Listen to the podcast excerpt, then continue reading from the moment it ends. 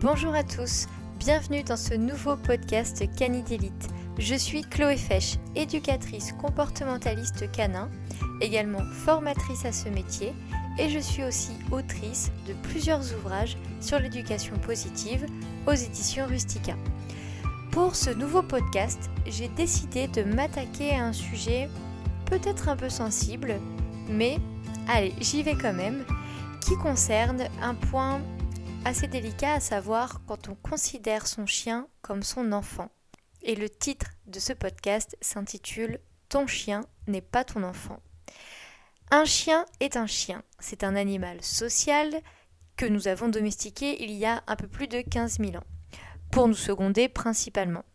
Nous avons utilisé des chiens de diverses façons, pour la chasse, pour le transport, pour la garde, etc.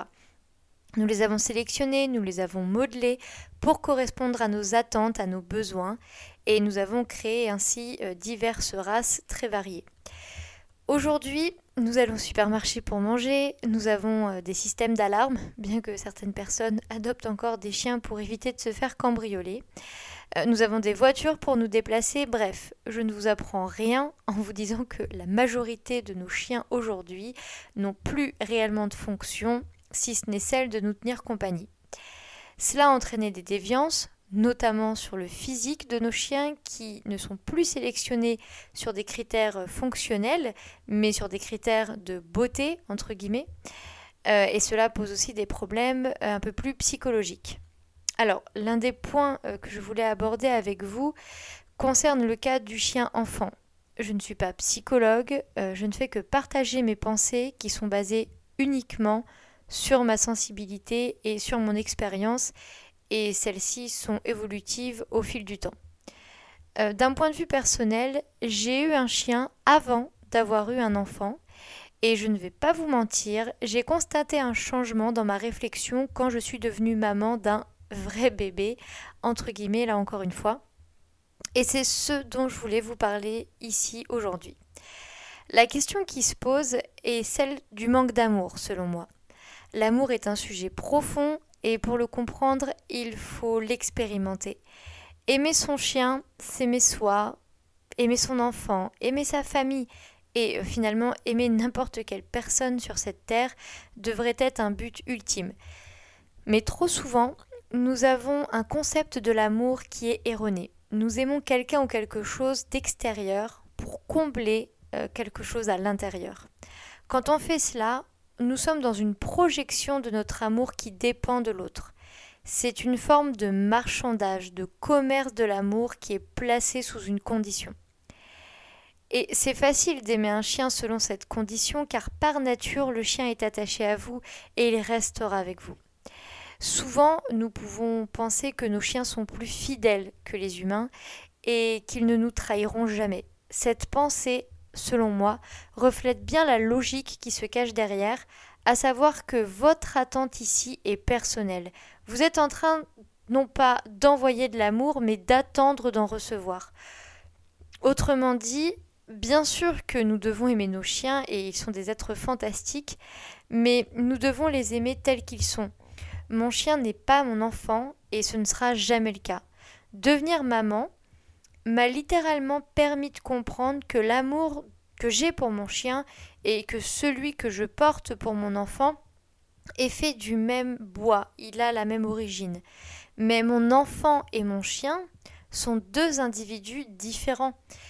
Et je suis responsable de ces deux individus, euh, ou du moins tant que mon enfant est encore euh, à l'âge de l'enfance.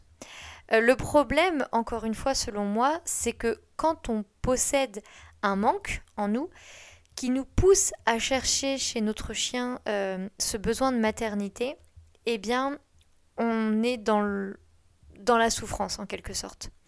Euh, cela a amené trop euh, de déviance et ça a aussi rendu des chiens malheureux. votre chien n'a besoin que d'une chose, c'est d'être un chien, avoir ses besoins de chien de combler. Combien de chiens aujourd'hui sont en surpoids, ne sont pas lâchés, sont trop caressés? On passe notre temps à quémander leur amour alors qu'au final, pour les aimer vraiment, il faudrait juste les voir, les comprendre et les accepter comme ils sont. Je sais que nous avons tous tendance à penser que traiter son chien comme un chien, c'est le maltraiter.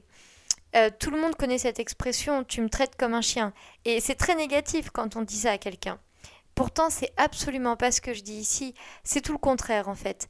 Traiter son chien comme un chien, c'est le traiter pour ce qu'il est vraiment, et c'est justement prendre en compte ses besoins, sa sensibilité et savoir s'y adapter.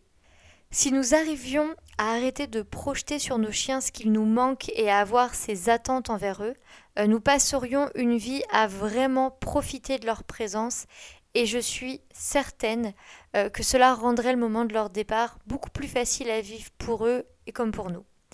Euh, ce n'est pas aussi facile que cela et je peux l'entendre. Euh, c'est une compréhension et puis c'est après un travail sur soi. Mais pourquoi ne pas le faire finalement? Voilà, c'était la réflexion que je voulais euh, avoir avec vous aujourd'hui dans ce nouveau podcast. Donc j'espère qu'il euh, vous aura plu et que si vous vous retrouvez dans ce schéma, euh, vous allez pouvoir commenter et donner votre avis. ça m'intéresse toujours de lire ce que vous écrivez en retour de podcast. Voilà, comme je le dis à chaque fois, si vous avez apprécié ce podcast, eh bien n'hésitez pas à le noter, ça me fait toujours plaisir et c'est très encourageant et je vous remercie euh, d'avance euh, pour, euh, pour tous les partages et les notes positives que vous pourrez amener à ce podcast. voilà, quant à moi, je vous souhaite une bonne continuation et je vous dis à bientôt, bien entendu, pour de nouveaux podcasts. Merci de m'avoir écouté.